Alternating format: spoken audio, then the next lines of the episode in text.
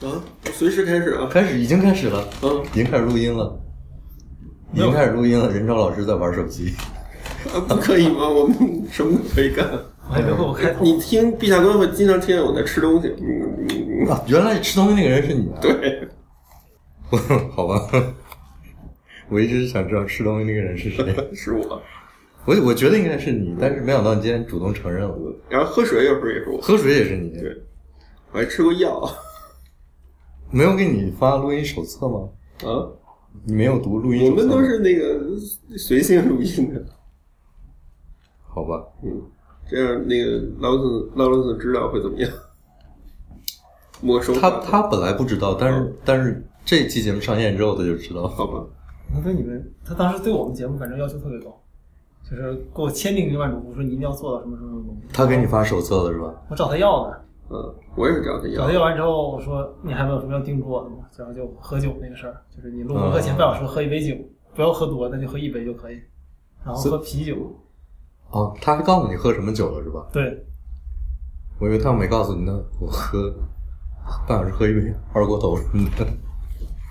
他一开始给我发了一特别简单的，嗯，然后但是传闻有一个什么多少页纸的嘛，我就没有问没有，我问过，我就说，哎，那个那个那好长的那个那个录音手册， 然后给我发了一个稍微长一点的，他的最长的那个也其实一篇半嗯没一篇半，对，没有没有那不是么特多别长应该是没有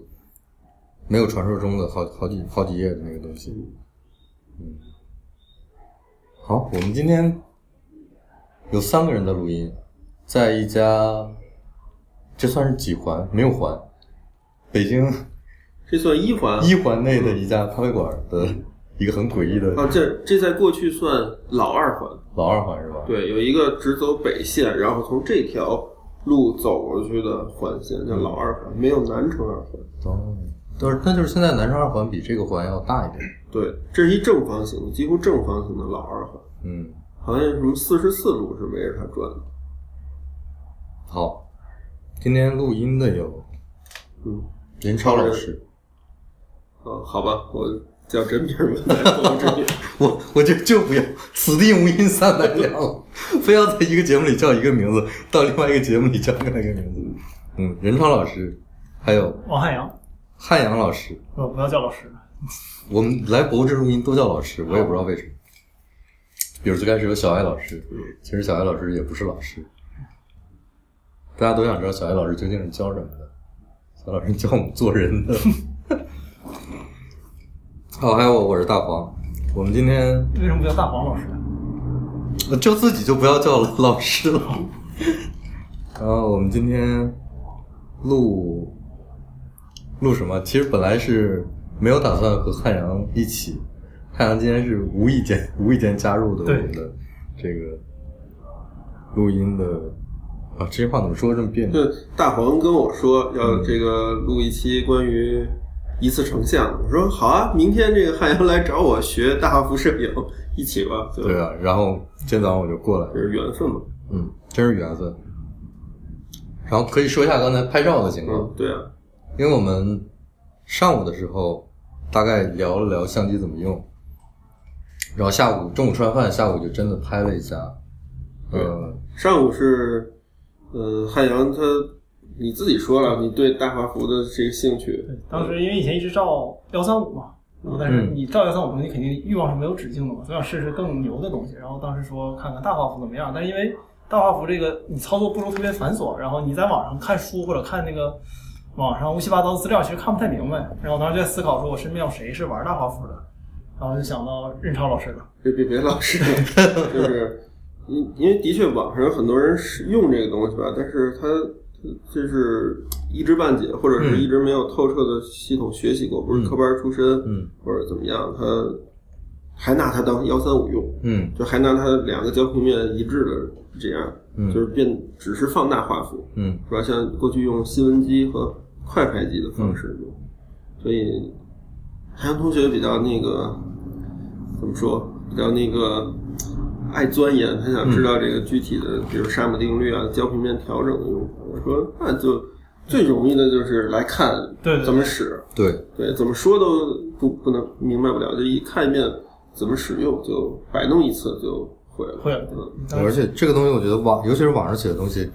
他其实已经，即使他已经清楚这东西怎么用了，他写出来的你，你有可能还是看不懂。网上写的东西吧，有很多的问题是那个人也不会怎么使，也不会使，他是从另外地儿看来怎么使，然后誊抄的。对，但是我觉得就是，比如说，就知道怎么使的人，如果写一个使用方法的话，你没有用过或者没有接触过对这个相机人，其实你还是看不懂在说什么。对，其实摆弄一下就特别简单，一下就明白是对其实你为什么。一分钟在线下明白的事情，在线上其实很很难明白。嗯而且最主要的是，线上我查了很多资料，当时，嗯然后关键是资料是有自相矛盾的地方。就是你如果如果全按照网上的资料，其实我下苦功夫钻研，真正去跟着视频啊学什么的，你换个视频发现方法全不一样了。对，就是嗯就是好多人不理解这个对事儿，然后因为我没拍过，我不知道谁是对的，我觉得这是最恐怖的。嗯因为你不知道谁是对的话，你只能只能靠蒙，嗯就万一蒙对了，你就路是对的；那你要蒙错了，可能一条路就发现折返跑跑错了。 嗯，呃，那可能就是多花点钱而已。那这还挺多的，我觉得。好，那下午我们其实就拍了好多，呃主主要是任超在给我们两个拍拍哎因这为个因为影给他给汉阳做这个呃教学示范的，得嗯让他看一个结果嘛，所以我就带了四拉片的后背，嗯所以正好就是跟我们今天主题也相关。然后大黄，我们见面他拍的那个宽画幅，然后我们觉得嘖太小了不过瘾，嗯家里还有个儿大的，像还有更大的，呃，拿出来这个所以拿出来了一个民用民用水平里面最大的一个四大片，就八乘十的，嗯，就是八乘十英寸，大家可以想象一下多大，二十乘二十五厘米的一个成像范围，嗯，就是很大。 嗯，一次成像。对，那个那个胶片，你要看到实物，你才能知道。因为我我也是第一次看那个那个八乘十的实物，嗯，之前只是八乘十见过了，只是那个一次成像的一次成像没见过一次看对嗯效果还是挺挺惊人的。嗯，那我们说一说，就是今天下午的实践了，就整个感受都很完整。正好趁着这个余波，我们聊一聊，呃，最开始是怎么能能接触到一次成像？因为今天的主题就是一次成像这一块儿，呃，最开始怎么接触到的？听说吗？可以从听说开始说呀。嗯，就原来就是零星知道。嗯，我印象最深的呢是豆子先生。豆子先生，我小时候看就很小看豆子先生有那个 VCD 吧还是录像带，嗯就他有一集里拿着一次成像给自己自拍，嗯，然后那个相机被人抢走了，哦，后来还去警察局抓这个人。嗯啊，这是就是有记忆的，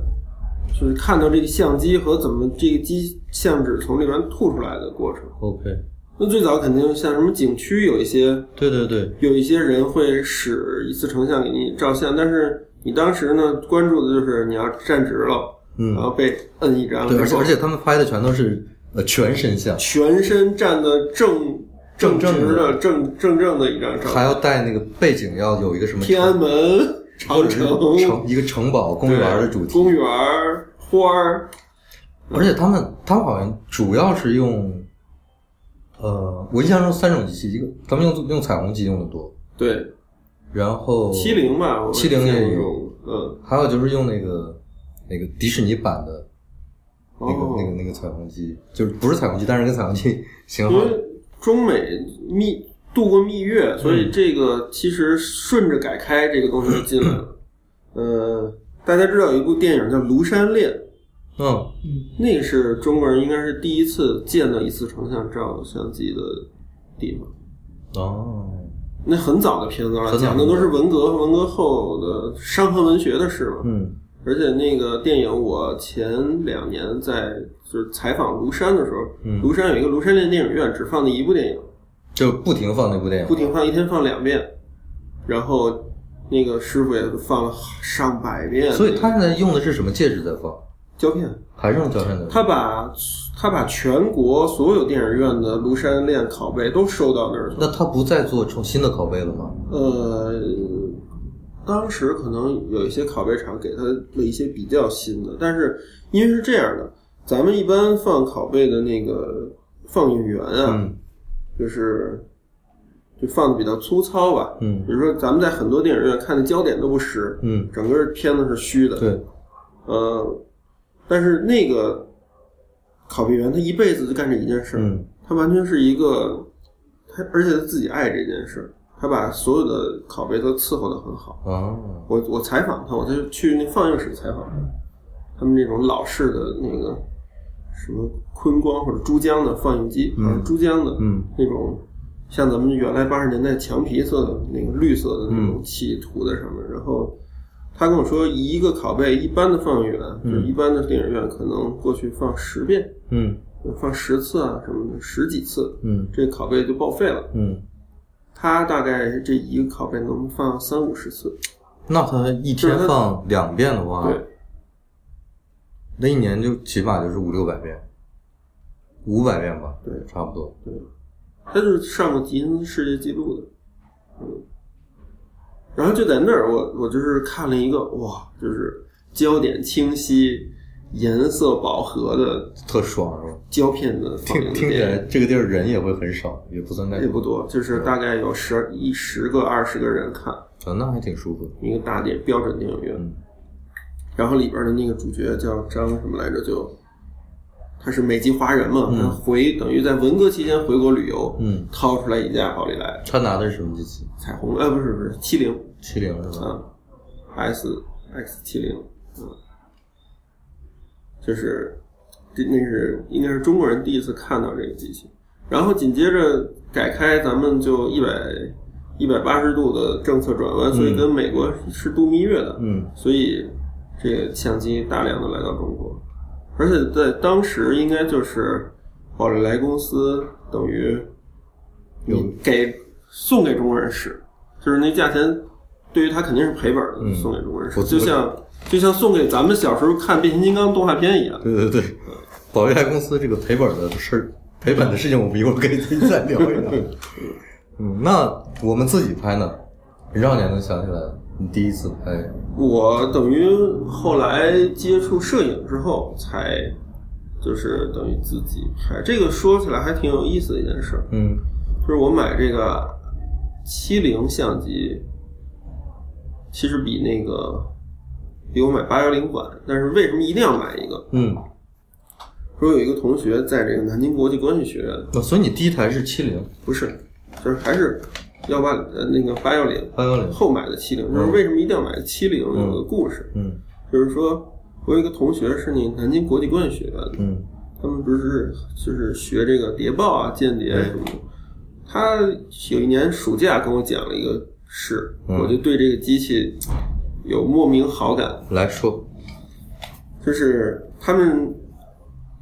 作业啊，做作业就是这个，呃，执真的执行任务，嗯就是进酒店翻别人东西嘛。嗯，你的你的作业是操作的作业，对不对是对不是我们自己的作业那个作业。不不不是是作业，就是什么期末考试啊之类的。哦，但但是他们的干作真事儿啊，他们的作业也是那个作业。啊他们就他们的工具里就有一台嗯呃宝丽来，嗯他们进屋要把所有的角度，就像 VR 一样环视的拍一遍宝丽来，嗯然后开始翻翻翻翻，找找找找。其实这么说的话，你想想，在一些那个呃探案的电影里面和电视剧里面，就是即使是现在的一些一些美剧和英剧里面，你看到有有那种凶杀现场，那个一个某一个某一个警探或者男主角什么到了凶凶杀现场，要翻那个翻那个旁边那个那个围的那个那个警戒线进去之后，里面一些穿白大褂的人还是拿宝丽来在拍凶杀现场的一些照片。对，但是不太容易看到，不太能看，但是还不是太还是容易会看到。嗯，对过去西德啊什么的，科克勃呀、会有这个方法。这个就涉及到宝丽来的一些特点了，对，比如它绝对绝对真实，绝对还原现场的情况，不会像数码相机拍完了之后还可能有一些不，它关键是快速，嗯嗯，快速，而且不用翻掌，它只要拿着这东西，它可以还原那个现场的。它翻乱了，所有的东西它都可以还原回去。嗯，那嗯你自己的就开始开始量产一次成像照片，那时候大概是个什么情况？嗯，最开始的时候，我那个应该算真算量产，就是就是零九年吧，知道这个 Impossible 这个公司嗯出这个复刻八幺零的宝丽来相纸，嗯但是当时我观望了一下，嗯就大概等到出到第二代的时候我才买的，那个时候那个时候 Impossible 的八幺零是多少钱？就大概是跟现在差不多吗？差不多吧，嗯一千九百五到一千之间应该是十张。嗯我我核核算成本，其实它跟拍胶片差不多，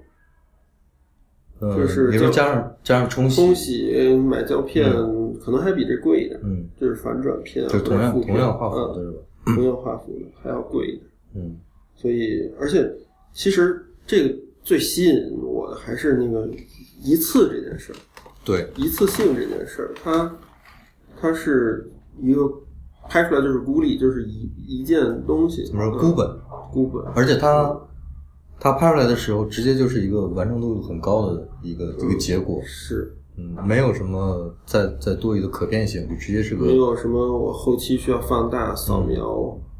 呃，输出的这个过程。就等于说它它等于给我们完成了一个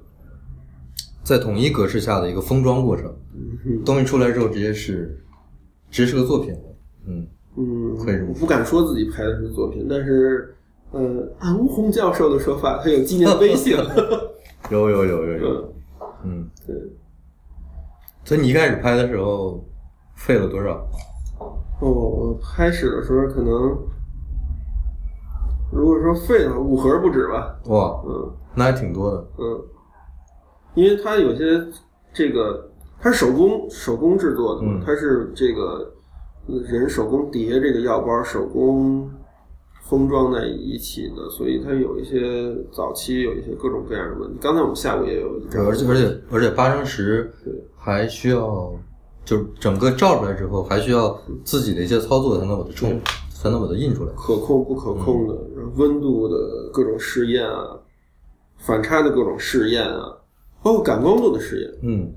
呃，这纸新鲜的状态感光度跟现在不太一样，是吧？嗯，而且还有还有日光下跟灯光下，就是室内室外的感光嗯度也是不太一样的。胶片过去也有一些这种，比如说在灯光下要基本上加一档的内 IS 嗯 ISO 值，嗯嗯，就是就有一些这种试验要做，有还好在它立刻知道结果，嗯你对反正不好就再干一阵对，儿，不会说那个我拍了一卷儿了，对就冲出来什么都没有。，对，嗯，不会说拿回去全都是有问题的。嗯，这对，而且是比较比较有魅力的地儿。就像你已经拍这么久了，我们刚才下午拍的时候，其实因为各种原因，因为对快门的问题，然后因为相纸可能有点过期的问题，还是差不多废了三张嘛废了几张。 前两张都是废的。对，对啊，呃这个这就要找他哪儿出的问题了。对啊，八乘十废的还挺心疼的，因为相纸还反太正贵过期了。了。嗯还是那，就是一开我说一开始拍的时候，我一开始拍就是拍，可能比你早两年左右，但是我我我实际上有点记不清了，我一会儿解释一下为什么记不清了。我就是拍富士的那个拍立得嗯宽，但是宽幅的，嗯呃，我拍一次成像一开始就是拍那个。我为什么记不清我是什么时候开始拍呢？因为我我总是想试图想起来我一开始拍那几张照片是哪几张，但是我现在想不起来了，这就很怪。因为因为正常的情况下，我我一开始我会拍废，就会很有印象，就会想起来。但是我觉得这可能是富士的那个一次成像相机的一个好处，就是它还够傻瓜。你其实只要使用使用方法是正确的话，你不会拍废很多张，你就能掌握规律。嗯所以我一开始可能大概废了一两张之后，就拍的还还成了。这个造成我现在想不起来我一开始拍那个相片是什么样了。嗯然后直到现在我还在拍富士的宽画幅的胶片，呃，一次成像胶片，只是已经换了好几个机器了。我以前在节目里说过，我第一台富士的宽画幅的机器是二幺零，那个机器直到我一直用到二零一四年去威尼斯的时候，呃，不小心掉到那个水里了。掉水不救的了。没法救，嗯因为因为那个那个地方离离水面就有就有差不多两米五，嗯，它掉下去了之后，我怎么办？我跳跳上去吗？我跳上去也没有用，捞上来那个机器也不能用了嘛。然后它掉下去了，就扑通一声，我想啊，坏了，眼看着的就慢慢的以非常缓慢的速度，就你能感觉到那个机器在进水，然后慢慢的进入了水下面，慢慢的就到到水底就看不见了。好在威尼斯是有相机店的，我当天晚上就在那儿转了一转，就买了我第二台一模一样的二幺零。但是后来我发现二幺零还是，呃，有一点问题的，比如它的它是那个两段泛焦的，嗯，它只有两个，一个近一个远，两个一两个泛焦距。对，靠超焦距那个，超焦距或者有的是不近不远的东嗯西，拍起来就有点别扭。虽然说它效果还可以吧，然后就是另外一点就是它不能关闪光灯，嗯这一点特别对这个特别受不了。把它人工掐掐灭它也不对行。我后来就是就是在闪光灯前面贴胶带，嗯，那它测光会准吗？就是测光会有有点问题，哦，但是这个是日光下还好，对我能呃日光下它一般是不会开呃哦它不是强制开的。它是强制开，但是它是他自己测是不是强制开，明白明白吧？然后日光下雨的时候它就不会开，所以后来我我能做的唯一一件事情就是我挡住。挡住的问题就是闪光灯特别热嘛，嗯，所以你拿东西贴在前面之后，你拍两次的闪两次之后，前面的东西就会软，嗯，然后就会化掉，弄得很恶心。后来我我终于受不了它了，我就买了一台二手的，呃，富士的五百 AF，那个就是自动对焦，加上可以关闪光灯，加上画幅那个角，呃，它还比那个二幺零要广角一些。后来我就一直用用那个在拍富士的，呃，宽画幅的照片。然后除了这个，我就是，呃，在拍撕拉片了。撕拉片，你也在拍撕拉片是吧？任超，嗯，撕拉片你是用一个什么机器在拍的？我我撕拉片最早就是四乘五相机用，嗯，但是四乘五现在已经没，已经基本上买不到了。呃不不，我就是四乘五，就是用的也是小画幅的，就啊是，也是用的现在的这个一百，那你那拍出来的片子不就会，对，就是小一圈嘛。哦，嗯，但是我最早就是说我最早接触撕拉片，那是老师教教课的时候，我们上大学的时候，撕拉片还本身不是一个嗯呃，怎么说呢？本身不是一个被重视的嗯介质，嗯当时就是为了拍底片之前看构图，老师会给你讲， 不要相信它的颜色，不要相信它的感光度，那相应的相应的构图是吧？对，基本就是看构图和焦点清晰，就这两件事儿需要撕拉片解决。那时候是的确用过四五的，但是你看用的很少，你看这点就有点有点那个，就是我是怎么样最后用到撕拉片了的？就是我一开始是用富士的宽幅，后来我拍了一段时间那个六八零，呃，就是宝丽来的那个正方形的啊，宝丽来六六八零，宝丽来680我以为富士的680呃，富富士没有没有这个型号，呃，呃一字成像没有这个型嗯对，号富，士有一大六八零，六八零是那嗯个对，呃，宝丽来六八零拍了一段时间正方形的，但是那个时候因为因为 Impossible 的正方形那个复刻的胶片成像质量非常不稳定，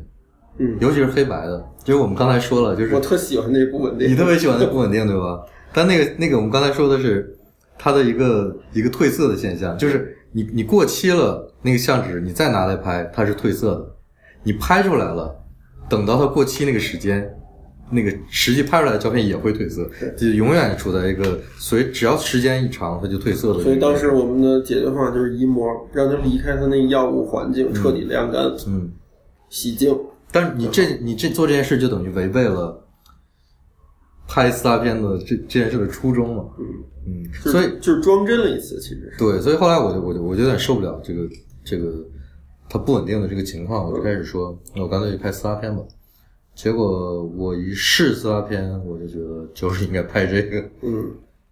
撕拉片跟跟 Impossible 还是有一点区别。有这样 区别。撕拉片太真实了，嗯颜色太好。嗯嗯，对我来说，我就觉得就有一点不确定性，嗯让它跟我的，因为我还拍其他的嘛，我还拍数码、拍胶片，嗯，就是它的不确定性其实是，呃，我喜欢这个介质的一个重要的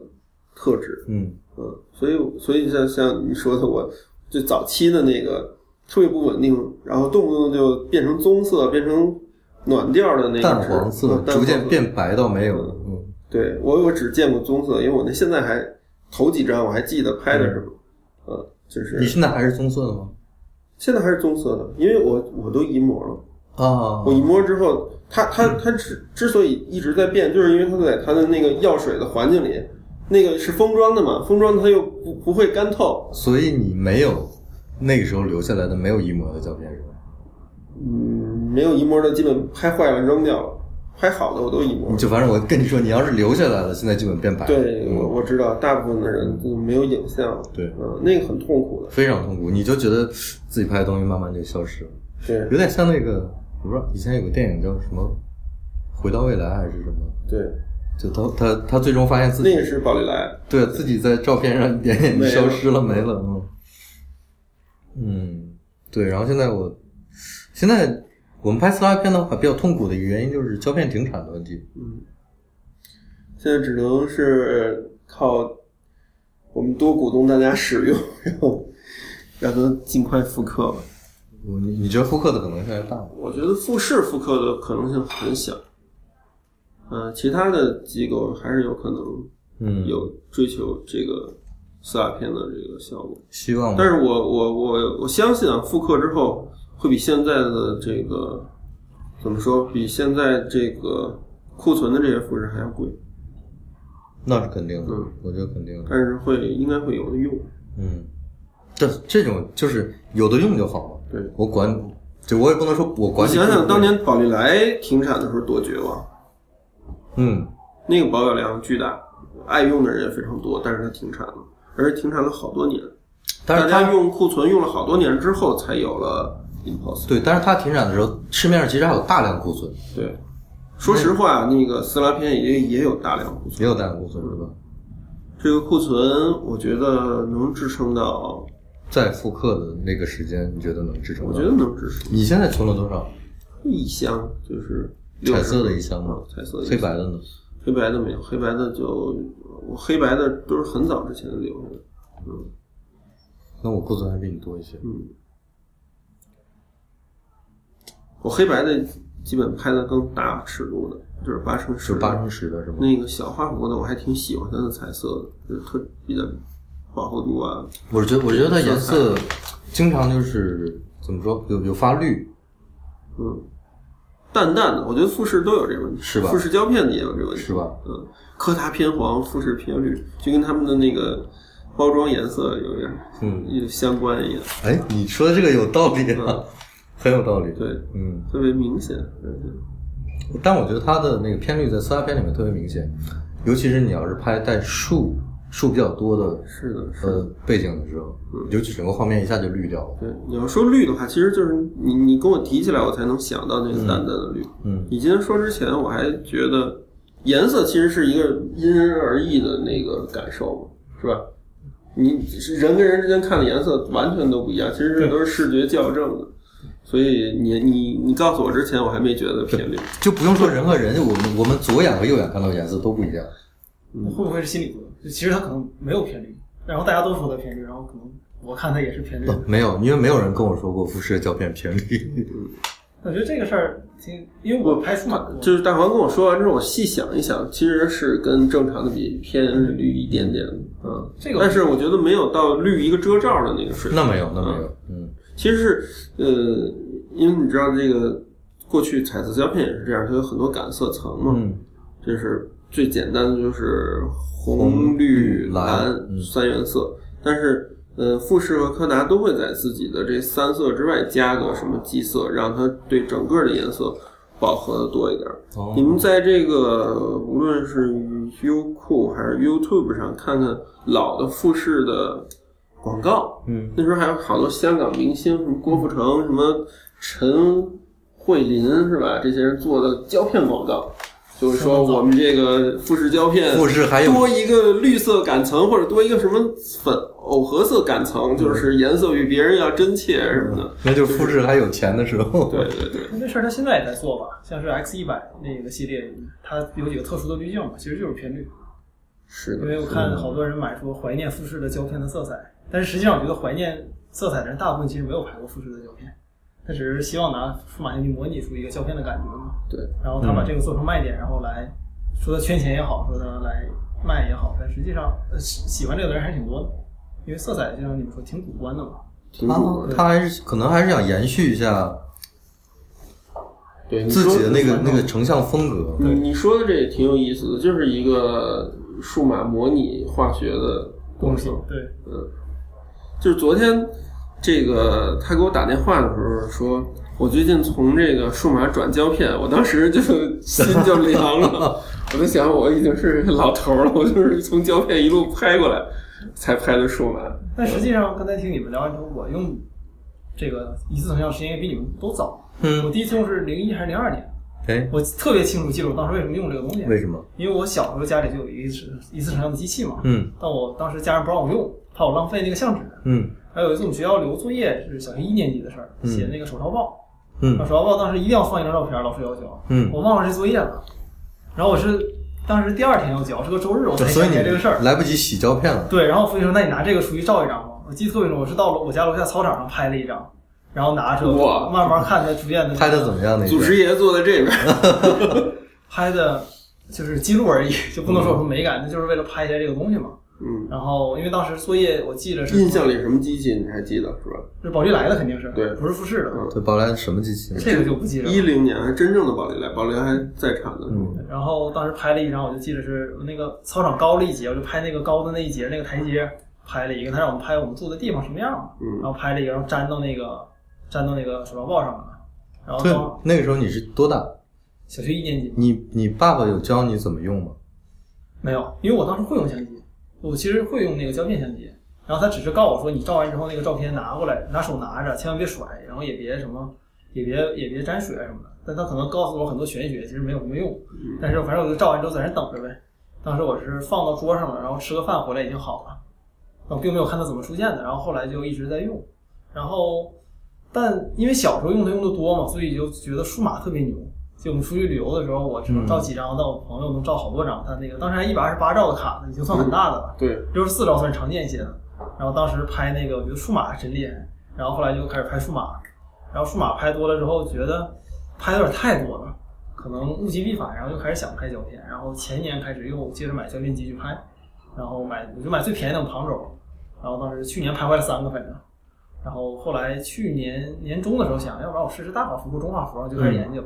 然后就涉及到刚才开始说那个问题嘛，就是我研究了这半年，发现不好使，我还是看不明白这个事儿。嗯然后我说我还不如线下来实际看一下东西怎么回事儿。然后实际上刚才我看到那个大画幅里面那个显像的时候，我觉得特别帅。就这个很难说，就是你在网上看多少图片，你可能也感觉不出来这个对效果，但是你一旦看到那个那个东西真实什么样，你觉得以后就是拍它了。啊，那对个这太，漂亮个了。这个就非常像我我拍第一张撕拉片，嗯我是用黑白的三三百三百三千 B 的那个相嗯纸拍的，我拍我自己的书柜。呃，当时给我的第一个震撼就是，我我靠，这个东西不用电的， 就是你明白吧？ 不用电就是我以我以前拍的一次成像都是用电的嘛。嗯呃，富士的是那个相机有电，嗯，宝丽来的六八零是电相纸有电，相纸有电，撒片没有电。我就想，好，那我就拿它当就既然没有电，我就拿你当胶片来拍吧。嗯，但是我想这东西最后又马上就能成像，在我脑子里就形成了一个形成了一个障碍，就拍完了拉出来，黑白的很快显影了，十秒钟就可以。对，过了三十秒以内就可以对了，就过了十几秒，我就一揭揭开那一瞬间，哇，嗯。之后就得拍这个了。这感受就是当年什么亚当斯的感受，嗯亚当斯跟兰德坐在一起的时候，嗯就说宝丽来这个太有魅力了，这就立刻看见了。就没有办法，就揭开那一瞬间，你看刚才咱们拍那大幅的时候，也是从一片蓝，慢对慢慢慢的显影出来有反差，最后到黑白的这个固化的这个颜色，这个过程也挺有意思挺有意思嗯的，就可能特别像当年日本黑船事件里的黑船，就看着他就知道这个我们输了，那个太厉害了。嗯，当时其实我觉得这些东西是一样，就是教数码，你其实拿过来马上就看到了，而且你第一次看一般都在数码那个屏里去看，嗯那个震撼感觉远没有这个震撼。这个真是看到就感觉太帅了，这个，但很难拿语言来形容。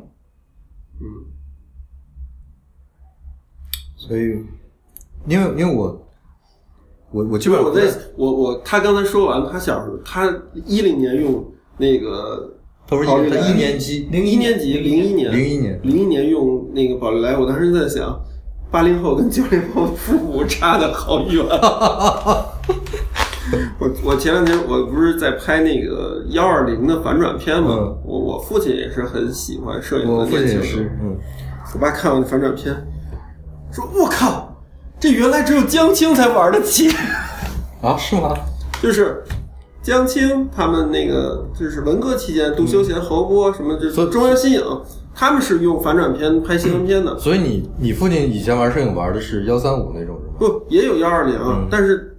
这个老百姓大家都玩的是黑白的，反转嗯片是吧？对你说，，就是说幺二零基本都是黑白的，嗯，幺三五有黑白和负片两种，是吧？很少玩反转片，大家我我当就时只有新闻嗯就是像什么，嗯，这个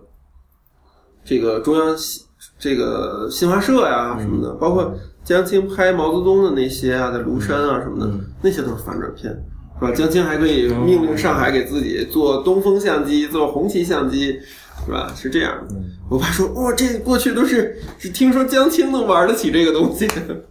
我觉得可能是因为我爸爸要拍一些画儿”，嗯，就他会拍一些反转片， 是我爸就是爱好者嘛。嗯嗯，这说起来还挺有意思的。对，那你看，假设一零后是不是会连相机都没有，啊上来就是手机或者 iPad？是的。是的，因为我发现现在有因为现在很多刚上大学的嗯，这个同学，他们都是从数码开始接触的对，摄影，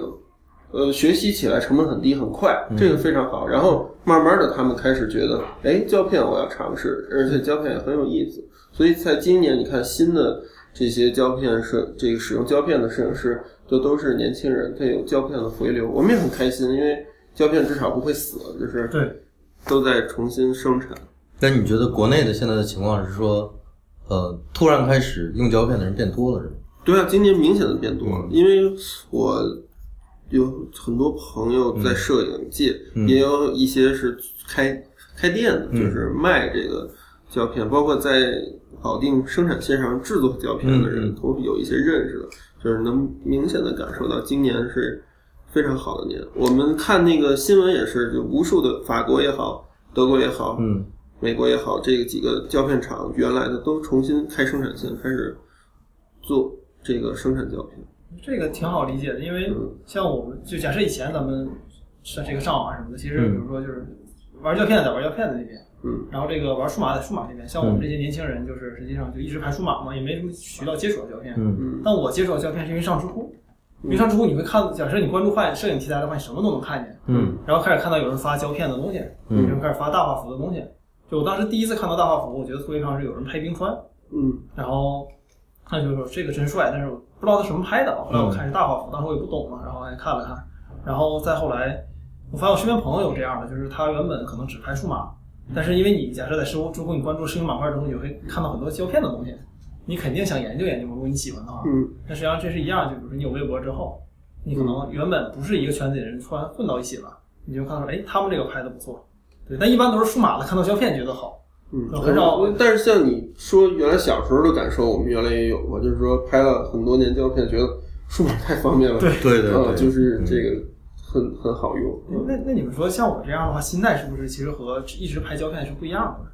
就就是胶片对我来讲，可能更像是一个玩具，或者说更像不是一不个，胶片对你来说更像一种表现方式。啊，对，它可嗯能它本身这个过程对我来讲，就是我做这件事儿的意义之一。嗯就本身我很享受照照片的过程。对其实我一直刚才我说，我觉得其实这样好了，因为过去用胶片学习摄影成本非常高，对，而且你很不直观啊。你除非你用撕拉片拍大画幅、嗯是直观的，对你立刻知道自己错在哪儿了。你如果拍幺三五和幺二零呢？幺二零也有撕拉片后背，但是过去中国人可使不起那而且那个成像是很一部分的，一部分啊成像就是说使不起的，嗯就是说过去学摄影很多道理你是不能立刻明白的，嗯你等你拍满了一个三十六张的卷儿，再洗出来，再放大看到的时候，可能就你就忘了，可能你就不就学习又慢，成本又高。而且可能有很多地方出错，你不知道自己出错的点在哪。所以，所以我不是那个唯胶片论者，我不，我不觉得胶片的就一定比数码的好。嗯呃，我觉得其实从数码学习摄影，然后用胶片作为自己的一种嗯表现形方式，嗯用一次成像作为一种表现形式非常好。嗯嗯，你可以自己去选择哪种方式表现比较 OK。嗯但但像我就是学数码的嘛，最开始那数码然后，但是我其实像我这样，我觉得我还是挺普遍的一个例子，就是我拍了很多，就是照片上、相机上各个摄轴都知道什么意思，嗯，但我不知道它是怎么来的。嗯就我当时好多东西我知道，比如像 I ISO 啊，甚至干什么的这些我全都知道，嗯四百和一千的区别我也知道，快门速度我也知道，但我不知道它们代表什么，就是我不知道背后的原理是什么。因为我是学理工的嘛，可能我对这个可能感兴趣一些。对。然后我学胶片之后，我买了一本胶片的书，嗯我才第一次知道那些东西是什么意思。他会很详细的给我解释相机的原理啊什么的。但实际上，现在假设咱们在买这个摄影的这些书，比如尤其书店那些，可能平常会经常遇到的，比如尼康摄影的十个诀窍啊，一嗯百支必收啊，那个对是特别垃圾的对书，对就完全不能看。对，但嗯是他但买那个书的人还是多嘛，他不对会写说这个东西是怎么来的，什么意思，他会告诉你这东西那个效其实像傻瓜机一样，那是反制的，就是对放在 P 档就 OK 了，放在绿框就 OK 了。对果然后后来像我买数码相机的时候还没有，后来我看到尼康 D 三幺零零之后，就新手相机都有那个引导模式嘛，教你怎么哦拍一个一个来。但你那样拍，其实你更不知道那东西是干什么的，更不知道你是知道什它，么对原理了。对你只知道它能做什么事儿。对，然这后的确是效果胶片时代，因为学习比较慢，所以嗯就必须要从原理学起。对，而且我觉得，如果你把一个胶片时代的人拉到现在，给他一台数码相机，他突然看到那个数码相机上 ISO ISO 竟然可以调，对竟然可以调整各种 ISO，我就估计他就疯掉了，嗯他他不明白这究竟是发生了什么事情。我这对胶片呃对数码最大的好感就是嗯 ISO 可以可以调是吧？哦你像我们原来用胶片相机的时候，你想象过带好多机身吗？对啊，就是大家现在都是带，基本都是带一个或者两个相机，哦还然后带好多镜头吧镜头，带三四支镜头。嗯，我们在用胶片工作的时候，就是哪怕零几年那时候数码还没明显的超过胶片的时候，我们去工作就是要带好几个机身的，对啊就拿机身当后备用。嗯，比如说这个机身装一百的片子，那个那个机机身身装装四百的片子。还有装一千二的什么之类的。这事一儿般就我听过是就是这两种，八百和一千六基本出版用不了了，嗯就是颗粒太太重了嘛。然后就要带两种，要反转片有的还要增感，就是四百、呃，没有更高的反转片，没有一千六的，所以拿四百增感两档，增到一千六嗯用，是这样。就是当时一个包里可能要装四个机身，这就然后装三个镜头或者四个镜头。但是其实这现在跟我们现在出门儿拍四 R 片的话，要带好几个四 R 片后背一样。对对对对，我带一个彩色的，带一个黑白的，有时候可能基本就带两个，差不多够。但是但是你知道我我曾经干过那样的事情，就是我拍一个教堂，我就把它停在那儿，嗯，然后我想让两个教堂在一张画面上呈现，哦明白明白所以我就一直带着那个后背，嗯直到有一天我碰到那个第二个教堂之后，我再去拍。就就如果这种情况下的话，你就会同时带好几个，为了多重曝光，对，吧都是曝光。哦是的，是的。嗯，那其实现在带的也不少，我带一个相机，我还得带好几个充电宝，到处装，还有电池。然后其实以前带胶卷可能最多怕个 X 光，那其实没什么问题。但现在我要是飞机托运，我带电池的话，尤其相机这个锂电池，它还要查。对，对，它不能放在托运。而且现在，关键好多国家去美国连数码产品都不让带了。它会查，反嗯正加拿大会查，会看这里面东西。嗯因为锂电池还是很危险，嗯，锂电池就是大家或者说这个恐怖分子们还没有那么聪明了，嗯就是那个相当危险。所以我们刚才说说回来，就是国内其实拍胶片，反正你们两个感觉正在回流，嗯，然后回流的过程中就会有一部分人接触到一次成像，嗯，所以一次成像拍的人现在也在变多，对，应该说在变。我觉得一次成像应该是分两类人，一类人可能就比如说我在手机 app 里我看那个滤镜会说各种、各种那个胶片的效果嘛，可能我会真正好奇这效果是什么样，我会真买那个胶片来用。嗯那另外一类人买一次成像的原因，绝对不是和摄影有关，可能是更多是自拍的需求，或者说啊当然流行，对流行之后我也买一个，人也不贵嘛，对流行我了解到东亚这块儿基本上饱和了，饱和了是吗？对嗯因为富士推了很多年，对，富士那个那个拍立得，而且我觉得富士是在这这个角这个消费层面上是做的挺成功的，对，富士为什么要跟徕卡合作？其实是为了推欧洲市场。嗯对，嗯，欧洲这个还是一个未开发的处女地。但是它我觉得富士比较聪明的就是和徕卡合作以后推出了黑白的胶片。对，嗯，虽然只是有只有小画幅的一对个，它复试其实就是针对 Impossible，它要干掉这个老二的市场，希望他还是不要干掉。嗯对，所以大家就要都玩儿，尽量谁都不得罪，都玩儿。对但是比如我冲印，我都是北京这几个有点名气的冲印，轮轮流冲印我都是轮流冲印，你只这要等于是在没吵过架的，是就在轮流是在养着对们，养着他们，嗯，千万别哪个死了，对对这对个就冲不起了。这跟那个好莱坞电影导演养柯达的那个对心态是差不多的。对我觉得拍立得应该是死不了，这个现在已经太火了，而且基本上嗯你到商场里都能买到。我觉得一个东西一旦流行到到商场里都能买到的话，你不需要去专门店都能买，那基本上是很难死掉，嗯很短期内很难死掉。它成为这个流行的人手，嗯这个怎么说？年轻女性的大部分人手或者隔手一台，啊，你你这个说的就太准确了，我没有好意思这么说。嗯，你只要你听到年轻女性，对啊，就是我复试的这个一次拍立得一次实际上是有小画幅和宽幅的。对，宽幅的其实我不知道国内的情况，就是我我我就我刚从日本回来，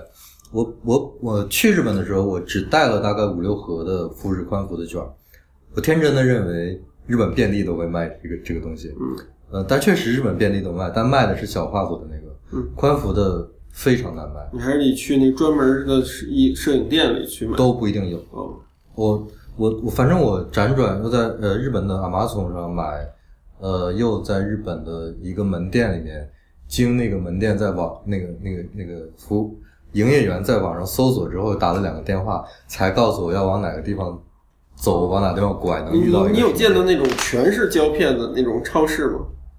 有嗯嗯，也没有你宽幅。也没有关哦乎，或者就是有一家是有的，但是价格高的离谱。哦，它是把那个快付，我们知道有很多包装嘛，有有独立包装的，有两个一组的，有五个一组的。它是把那个五个拆开卖五个拆开一个一个在卖，嗯所以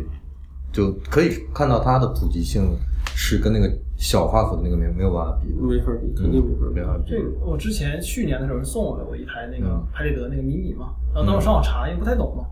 好久不用了，然后上网查那个资料，嗯然后看那个推荐，基本上没有推荐宽幅的新手，就是你在嗯知乎或者是你在 Bing 查那个搜拍立得，都是会推荐小的那个。宽幅宽幅，我它那个成像的尺寸，我如果没有记错的话，比 mini 的那个大一倍吧两张还要大，哦，还要大，还要大一点。你要是我只只看那个成像的尺寸的话，哎，但是我去那个顺电前两天买相纸的时候，发现顺电有卖的，有卖宽幅、嗯啊，是有卖的，是有卖对的。所以我我只是很吃惊，就是在日本，在他们本土嗯的那个普及、普及和流行的程度是是那个情况，而且价格比在中国买高很多。这事儿其实很奇怪。中国就是东亚是富士大概这十年来推拍立得小画幅的重要市场。嗯，现在他们就认为这个工作基本结束了，基本满了，对饱对和了对，。因为认识这个做胶片行业的人，嗯就是全现在他们的重心全在欧洲了，嗯推拍立得。嗯嗯，所以现在其实一次成像里面，呃，我们能够买到的或者用到的还在量产量产的型，就是机器和胶片，那就是分两大阵营了。嗯，一个是富士的 mini 和宽幅，这是富士阵营的；一个就是使用老的宝丽来相机的 Impossible 阵营。嗯 Impossible 也做了几个新相机，嗯，但是怎么说呢？那毕你竟有你有用过那个感觉怎么样？ L 一是吧？嗯还有我用过，我用过它的影塔，嗯用过它的小孔成像，然后荣耀你用过是吧？我有一台小孔成像对，嗯，然后 L 一我没用过，嗯，还有一就是新出的那个，新出的那个前面带一个圆形的金大塔型的那呃个大，它可能今年还要新出一款还有新出一机款器，就是怎么说呢？毕竟是小作坊跟大公司的区别，嗯嗯，就是一个自对己你开发的。嗯你说的这个，就是这个还是挺明显的，就是富士是一个嗯头脑很清楚，这个是一切以商业为嗯目的，放眼二十年甚至五十年之后嗯的市场的公司。它它可能复试不会给你出一个特别专业的，对什么数值你都可以自己调整，嗯，但是它会出一个最具性价比的，能给它获得很大商业利益的东而西。且普罗大众都会用。Impossible 更像是咱们这几个人啊在试开的公司，嗯在试它就是想让大家开心的呃嗯把玩。 对，比如他能搞一个小孔成像相机，对我觉得挺神奇的。但是那个 L 一，我对我我还是挺失望的。呃嗯他我也是头脑不清楚，嗯就不知道该干什么，在这个机器上还弄个 app，然后也不能控制它，嗯就是它可能今年会有所改动，但是我呢对一一次成像一直以来是更喜喜欢这个介质，嗯而不是喜欢它的所有相机，嗯因为对于我来说吧，我我因为学摄影和干活的过程中，有很多是这个怎么说，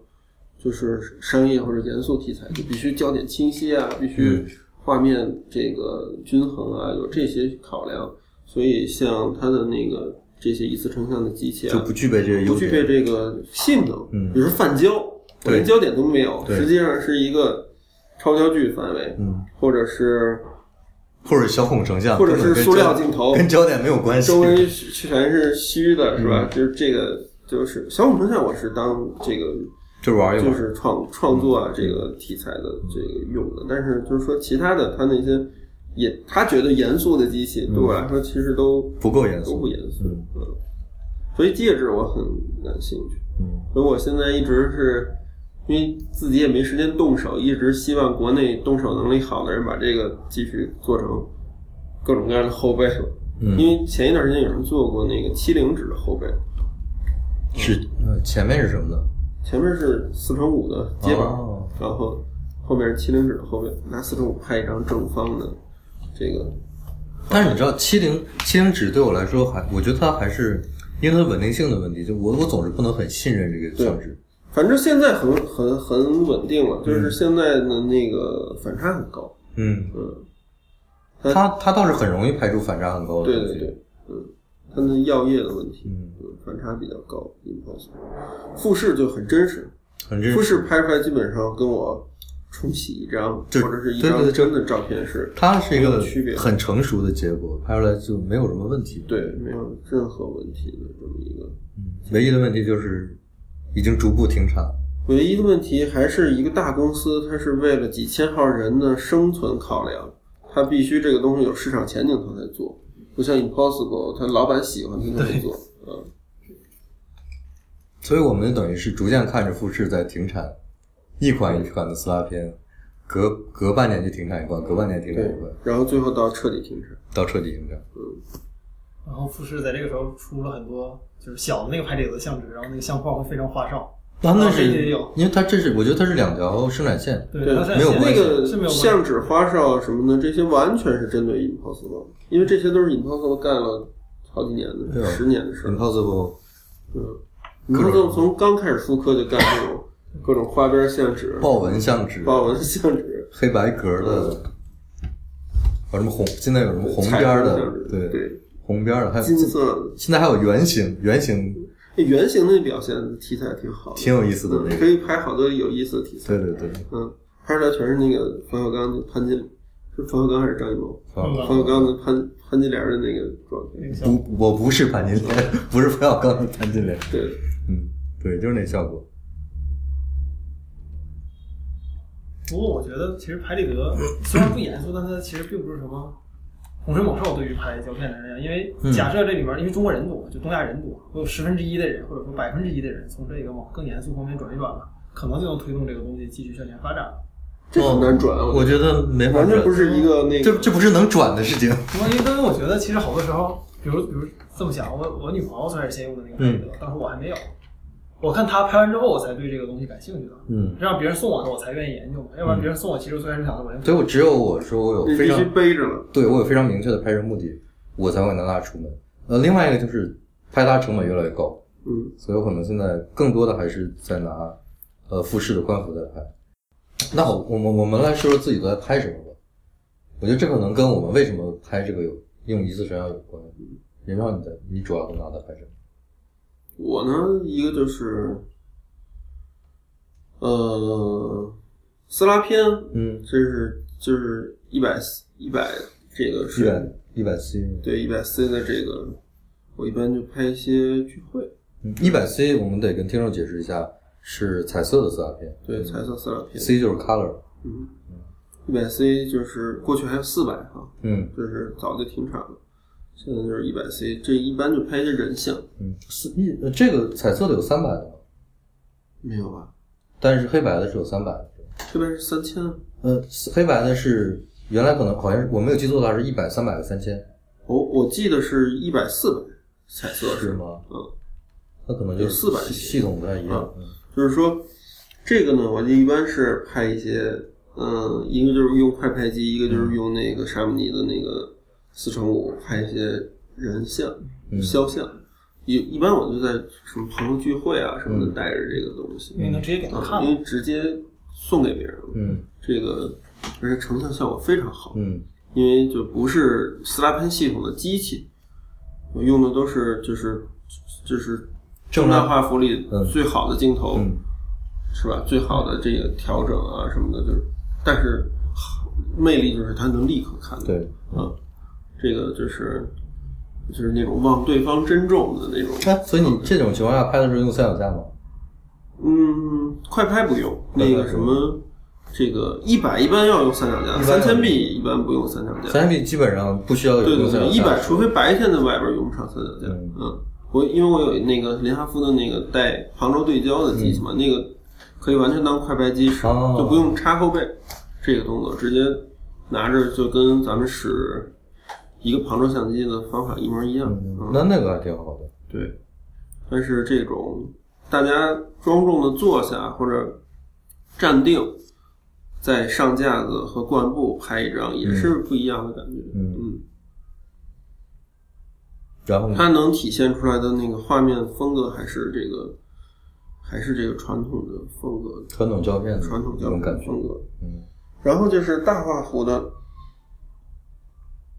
八乘十的那个嗯 Impossible 呢，我就是拍了很多拼接，哦，就是拼图，矩阵式的拍一些对象古建啊，古建筑是吗？对然后它 ISO 是六四零，六百四，对六百四，包括彩色，还可以，六百四。包括彩色拍一些三拼，嗯就是这种有点像那个基督教圣像画似的，啊，嗯，束缚用拍三张，嗯，这样用比较多。但是那个你你其实是再把它转印的要多更多是吗？对，我就要给它重新装帧，然后有三个这种边角是毛边儿的这种图案，但是每内容是相关的，拼在一起，拍了一些这样。我基本上，呃，因为你知道，你你看过我博物志的还原通讯，看过，嗯是用扫描的，呃，基本上是复式的宽幅的相纸，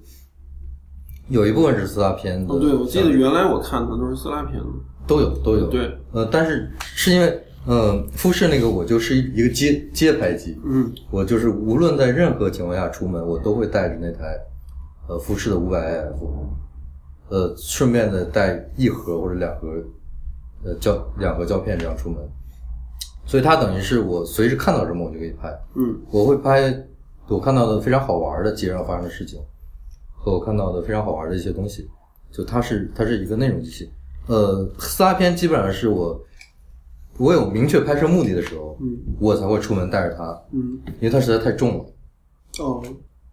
它不适合就是平时我随时都会带着出门。而且四大片那个我，因为我用的是六百 SE，嗯。六百 SE 不是一个很适合收纳的机器，嗯，极大它，形嗯，极大，而且形状很奇怪，对对，就是你你既不能你看我刚才那林汉夫双轨，至少能叠成一个，至少能叠起来能放对包里了。那就非常方便了。但是四百 SE、六百 SE 是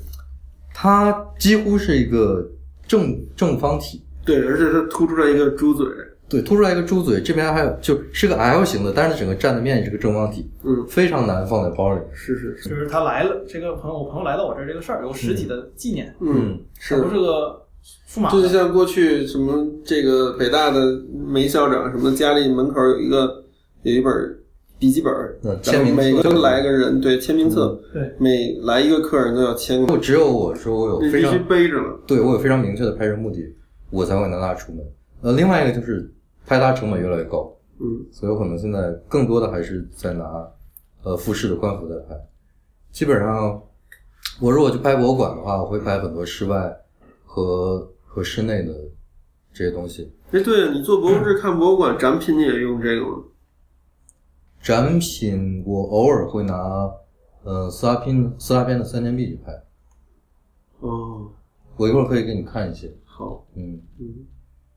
因为展品的光环境一般还是比较是啊，我就在想在博物馆里面怎么办？博物馆里面，嗯，就记录这件事儿很难了，就，博物馆里面一般复式的宽幅可以用来拍展厅，嗯这种一般的亮度的展厅是没问题的。而且我会在里面尽量找一些能把我相机放在一个平面上的东西去拍，比如那个给观众用的椅子，或者工作人员用的椅子，或者一些你看起来是能够放相机的展品的架子之类的。因为它室内光环境，如即使你选到呃快门速度比较慢的那一档，还是不能用手持。不可惜，啊，可惜是只有黑对白的，我不哦只有是就是如果有彩色的，不就不就给你另外一种可能性吗？对是是是嗯，黑白当然不可惜了，因为黑白效果就是看过之后就简直了，是吧？对，嗯，然后其他的我可能就是会主要拍一些建筑这样。嗯，我就一直在斯拉篇停产之后吧，一直希望这富士能，或者是谁行行好能接给着说，我出一个宽幅的后背，哪怕不是斯拉篇，就是富士宽幅也好嘛，出一个能上这种座机，嗯，拍点儿这个自己调整范围多一点儿的东西的后背。但是我想不可能了，而且大黄你得赶快嗯对不可能囤宽幅斯拉片，呃，宽幅相纸了，我估计宽幅像这样复式的吗？你囤一些吧。哇，你想想，你在日本都找不到有人卖了，嗯，富士可是说翻脸就翻对脸，说停就停，完全不给你打招呼的。不，他会给你发个通知，嗯，那是告停产当天给你发通知，对告诉我你当天会涨价的。告诉你我下周我就要停产，对你赶紧买吧。他发了通知就会更涨价，所以你提前囤一些吧，用量吞吐量这么大，嗯，我我吞吐量实在是太大了。嗯嗯。然后我们说说我们为什么在用 s l 用一次成像在拍东西吧。嗯嗯，我觉得都是我们有个人原因的。我是，我觉得我觉得一次成像这个一次很重要，就它的唯一性。嗯嗯，它会造成几个结果，一个是我现在因为我基本上已经不带数码相机出门了。嗯我如果拍拍所谓数码的相照相片的话，就是用只用手机，嗯因为数码相片对我来说，手机那个就已经足够了，对我的应用来说。那我就是带着一次成像的相机出门来拍我需要拍的东西。我这个时候我拍摄所有东西的时候，我就非常慎重。嗯，就拍照对我对我来说，一下子变成了一个非常严肃的事情。是就是我我知道我可能会拍废，但是我一定要尽量做到每张都拍的没问题。对，这是当初就像我们用胶片学摄影的时候的一个心态心态，就是说胶片无论购买和冲洗，在小时候都是很贵的，所以叫珍惜，所以就是按这个出片比例非常高。嗯比如说，你可能十张照片里就会出一张你觉得不错，或者是被杂志选中的照片。但是你在数码的时候，出片比例极低的，嗯，大家都是像机关枪一样，哒哒哒哒对对哒对，这样的去拍照的。而且这个造成的最大的恶果就是你自己也陷入了一个数据的泥淖当中，海量的数据，尤其是你去找东西啊，对去尤什其么是储存都是非常痛苦的。我觉得是商业摄影，对商业摄影就尤其变成一种在在在算概率的一个一个对事对嗯情。对，它它马上变味儿了，它、它已经不是说我摄影我要考虑嗯，光，对我要考虑各种各样的周围的环境，我要考虑被拍摄的物体的一个状态，这我都没有考虑。但是说实话来，嗯说实话啊，这个在过去，呃，因为我在华夏地理工作嗯了七八年，美国美国国家地理的摄影师，嗯是在反转片时代，嗯把科达克罗姆当数码使的，啊、他们一天会带上上百个，但是一次一次，比如说一周的任务吧，嗯，就要带上百个反转片的卷。但是我他觉们拍得摄的那个也是用概率去去包括去用概率包含自己好照片的量。对，但是我觉得他们的一点是他们的那个商业规模实在太大了。对他们必须得拿这个作为一个保证对，而不是像现在我觉得他们拍那些，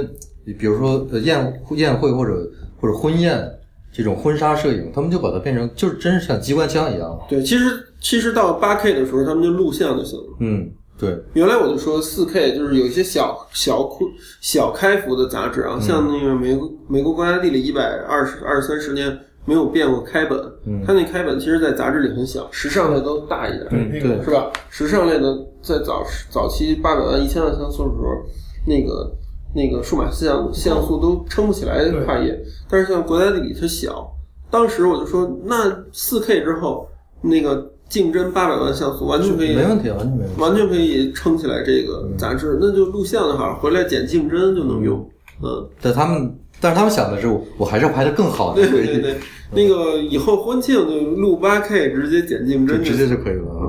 其实我自己做了个实验啊，自己但跟一次成像没关，但是和咱们说这个事儿有关系，嗯就是我滑雪嘛，嗯然后我之前都是拿单反，然后配长焦嘛，嗯然后我今年所有的滑雪照片全是拿理光 GR 来拍的，嗯是定焦。其实那个特别不适合滑雪来拍嘛，一嗯你那个环境不可控，而且你是广角，嗯你稍微离远点儿照不了了嘛，那这样滑雪你会离那个被拍摄者离很远。嗯但我实际上算了一下，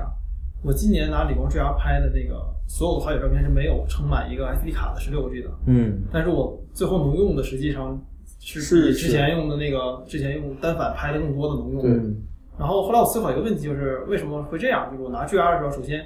被拍摄者知道我这个玩意儿有限制，他允许我用更长时间来调。嗯单反的话，他可能不允许我更长时间来调，因为他觉得说你过去直接拍就好了，你选一张呗。嗯但他知道我这个有问题，所以他会给我一个宽容，就是说你离我近一点，或者说我来给你多做一些配合。嗯他愿意做这个事儿。第二个就是可能我自己心态不一样，就是嗯我拿这个的时候，我知道它有一些问题，所以我自己找角度什么的，我可能嗯到处滑来找好的角度。但是这事儿我拿单反能不能做，其实我也能做。但是虽然都这么说，就好多人在网上说你拿胶片那些慢的，你拿单反也能这么做，但实际上你真正的心态其实还是不一样的。嗯那我真正拿到那个定焦来拍的时候，其实我被动的就这么做了。嗯有些时候我还是比较懒的，我觉得你要是给我那个便利，可能我就不愿意用这个方法了。你找一张十年前的 SD 卡，一百二十八兆，估计也能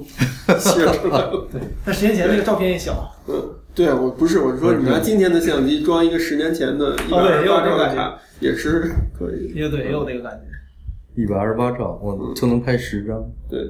我每一张都会很慎重的拍，对，非常慎重。不好我就删掉。我也可以试试录像，就是拿索尼那个那个最高那个画质来录，你会发现你的 SD 卡经常不够用，对就你会对你会经常删，有些不你用。像我们那个之前给一些机构拍那个活动啊，就是做整个活动的，除了录像，还要给他出画册啊，或者是照片。我们大量的就拿4 K 给他那个出竞争嗯，就是给他拍也拍一些这个要撑跨页的，嗯只要不是跨页单页的四分之一页这种，我都用4 K 剪辑，嗯，效果很好啊，看不出来的也连耿娜应该是看不完全看不出来，就是理像素数理论是够的，画面因为因为我们总是就是看到出一个新相机，他就会说我像素已经达到一个什么程度，嗯我我我我我怎么样已经怎么样了，但是那真的就只是一个数，你要看你拿那个线那个那个数值来干你嘛，要输出多大嘛？对，你要你要你要输出一个小开本的东西，你要一个四对。四千万他像问素东西我，干他嘛？问我，他说想用大画幅，我说你先用我的，嗯，先试试能不能驾驭。对你是吧先试试就这个是这个东西究竟我然后你我能不能需用需要到？大规模输出，嗯你需不需要这个经常输出到一米乘两米这种水平？不过之前那个 HTC 不就干过这个事儿吗？他就觉得说大家当时手机不都一千二百万像素或者一千三百万吗，他觉得那个像素过高了，嗯你发朋友圈或者发，他是拿 Facebook 和 Instagram 举例的，嗯他认为四百万像素就够了。嗯然后当时出那个手机那个 CMOS 都是四百万像素 的嘛，嗯你然肯定后效果是好，嗯，但问题在于都不买，因为大家觉得像素太低了，都就不买对都不买没人听你跟他讲。这就像徕卡今年出徕卡 M 十一样，徕卡 M 二四零两千四百万像素，嗯过了好几年了，嗯，两三年了，M 十今年新出的还是两千四百。他会说，他实际的想法是说，我可以就像有有一年富士那个，呃，不是那个佳能的，好像是 G 五比这次的像素还降了。嗯，他是说我我算法更新了，然后我其他的镜头什么我调调整的更好。我现在降了这个像素，虽虽然说像素降了，但实际拍的照果效果比你上一代相机效果要好。嗯，但是这个东西其实消费者是但市场永远不认的。他不认的，其实是对于专业的人士也是这样，因为他只要是技术进步，就会给我提供新的可能性。嗯你比如说，我是一直买人类最广的镜头的，嗯是民用最广的镜头的。呃，最早是就十五毫米嗯在这个莱卡上使，然后十二毫米弗兰达出的，嗯然后现在出了十毫米。我出了新镜头之后，我就会知道我想去哪儿，嗯因为我原来有有一些十二毫米没有涵盖下的范围，嗯我就会用新出的这颗十毫米去、嗯再去那儿把那件事儿干了。嗯，是这样的，就是对我拍四大片也是，当我开，呃，就我一开始拍的是黑白的三千 P，拍一段时间之后，我开始拍一百 C。当我开始用一百 C 的时候，我就知道呃有些东西我也我可以拍了。对，以前用三千 P 可能拍的高高高反差、高高感光度，就有点像很多照片拍出来之后，尤其是夜间的照片，有点像森山大道拍的那种感觉。嗯。后来有我开始拍一百一百 C 之后，我就知道啊，可能有一些东西我就能拍了。不过我现在用一次性成像，其实可能和二位不太一样。嗯就是我所有一次成像的照片全是在家里拍的，就是我从来不带它出去。但是我在家里拍，就是每次我朋友来，我一定会拍一张，就嗯是来一个朋友拍一张。就是我听众不知道，他今天我有个我朋友也在这儿嘛，他昨天来我家，我就拿那个拍了一张，嗯是黑白的一个。然后当时我最开始思考，为什么我做这事儿？就最开始最开始拍就是给家人拍嘛，后来又只要我朋友来就拍，后来觉嗯得可能这个东西在我心里头，它就代表了这件事儿本身。嗯就是他来了，这个朋友，我朋友来到我这儿这个事儿有实体的纪念，嗯，它是不。是个数码就的。是像过去什么这个北大的梅校长什么，家里门口有一个有一本笔记本，嗯然签后名册嗯每个来个人对签名册，对每来一个客人都要签个名，写个日期一样，这是一个仪式。对，其实我觉得这事儿对我来讲不太正常，因为我是做计算机视觉的嘛，嗯天天和数码的线片打交道，一个一个像素的打交道。嗯，但是可能就因为打交道多了，所以可能更愿意来有些实体的纪念。嗯而且的确，那个我觉得拍的有一点特别好，就是它那个相纸给你留一段空白嘛，对那空白写字不会掉，对，所以我可以有时候会让朋友把那个名字什么写到上面，或者把日期写到上面。就是这点其实挺好这件事儿可能人类想了小一百年了。你想想当年那个溥仪、婉容他们在清宫里，嗯就用的那个，可能还是什么，不是幺二零系统的，是之前更早的一个幺四零或者是什么八二八嗯那个胶片，我也不记不太清楚了。它专门在那个胶片的后背上有一个可以签字的，哦条就是说你可以签到底片上，嗯反写的，然后冲印的时候就是一个明信片大小，然后底下有你当天写的字。这我估计还是个架上绘画的传统发展下来的，嗯因为呃有一些画家是把名签在作品的油画嗯，一一角的，是是是，有更多的人是签签在背后的，嗯，用一个棕色的笔或者用一个反正是个是个蓝色的颜色，嗯它那个不是背后，它是比如说这个画面是这样，它有一个条儿可以抽出来，你在那上刻上字，插进去，哦它就是形成，就是这个图图像是图像，底下有一行字，嗯在白底上的等于写出来了，哦原来是那样，就是能简单记录一个事儿，就这个挺有意思。嗯而且你就是我们接触这个故宫里的这个清宫旧藏的嗯照片儿，照片背后都有字，都有字是吧？就是溥仪记的，就是他们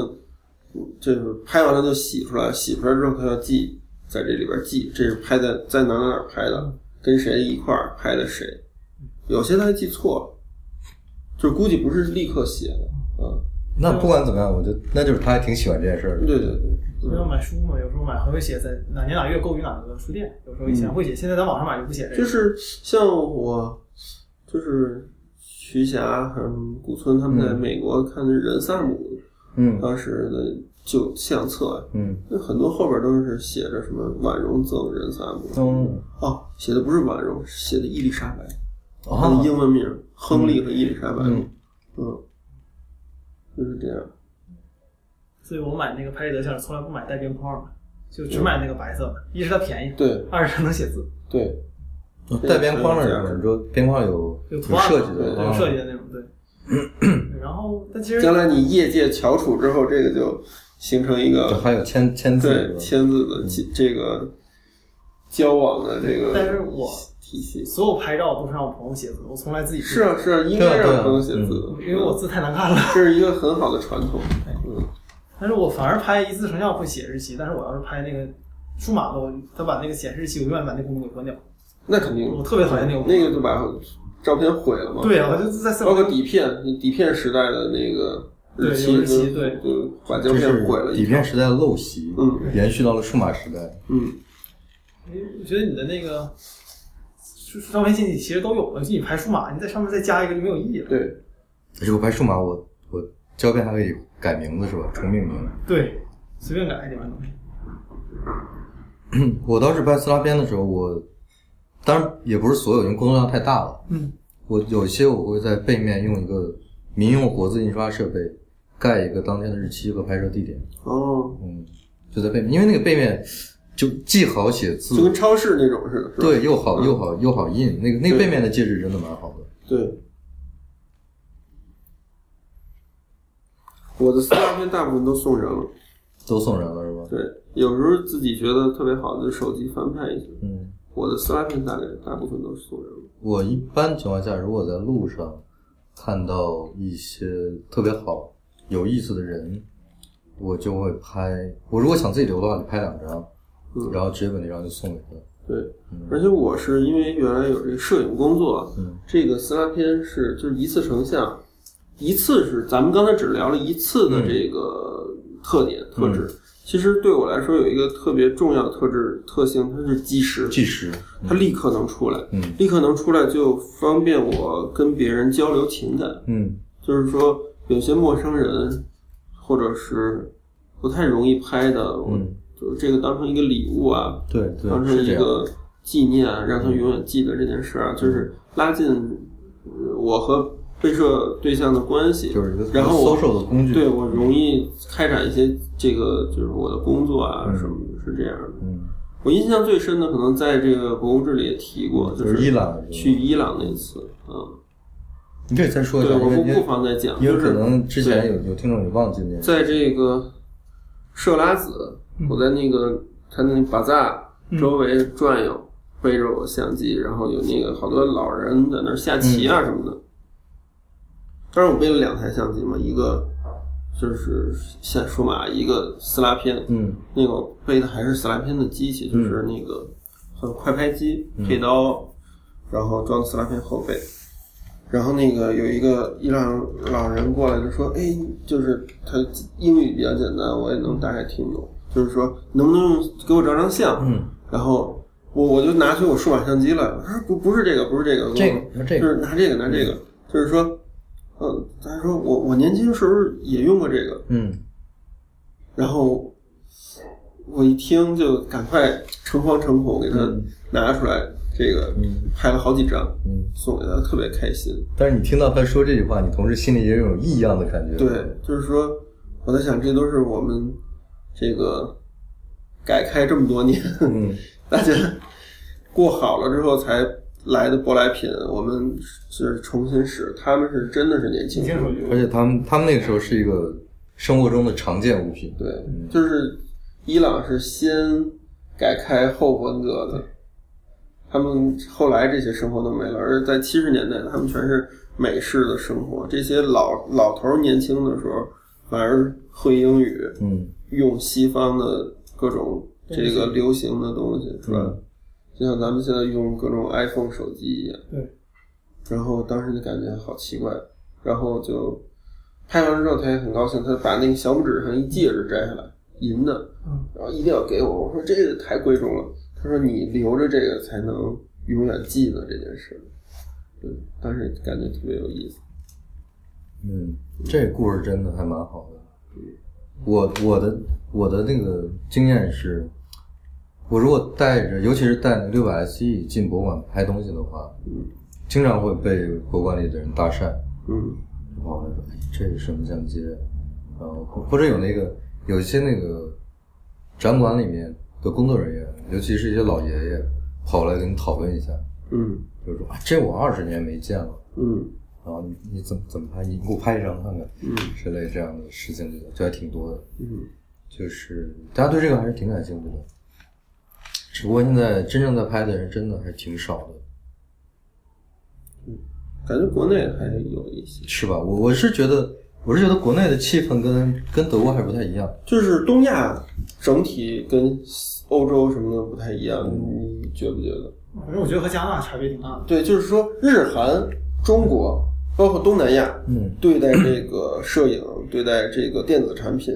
对待数码相机的那个态度和欧美是完全不一样。是不一样，绝对不一样。而且你知道，我在我的印象中，我觉得国内还是有一些人在拍撕拉片的，嗯，在德国我就根本见不到人在拍撕拉片。对，我在街上或者任何一个地方，除了我自己的撕拉片机器之外，我没有见过任何另外一台撕拉片机器对。是的。但是我在国内，我觉得还还是有活跃你的。看他们这个欧美，你看大家，包括你在北京看旅行团，嗯，这些美国的嗯老人啊什么的来，他们会拿一个比如说很很很旧的摄像机，嗯，是吧？他会们就会会一直使嗯。数码相机也是，我还见过他们拿过那种二百万像素嗯级别、五百万像素级别的数码相机，在一直使，它只要不坏就会一直用没。错，嗯而这个东亚呢，就对这个电子产品什么的更更新换嗯代啊特，别快，数码相机啊、手机啊，就不断的在换，对而感觉。嗯，然后你拍数码就像释放，就像放电，对然后你拍胶片的时候就在充电，因为你想的更多了，对。你你的锻炼和成长也多一些，是吧？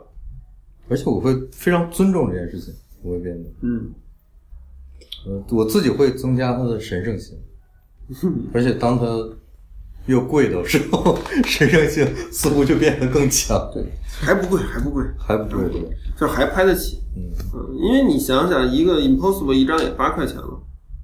对，但质量那么不稳定也八块钱，嗯对，说的也对，嗯，那今天录到这儿差不多，谢谢大黄，谢谢任超来录音，谢谢谢 谢偶然出现的汉阳同学。谢谢两位老师。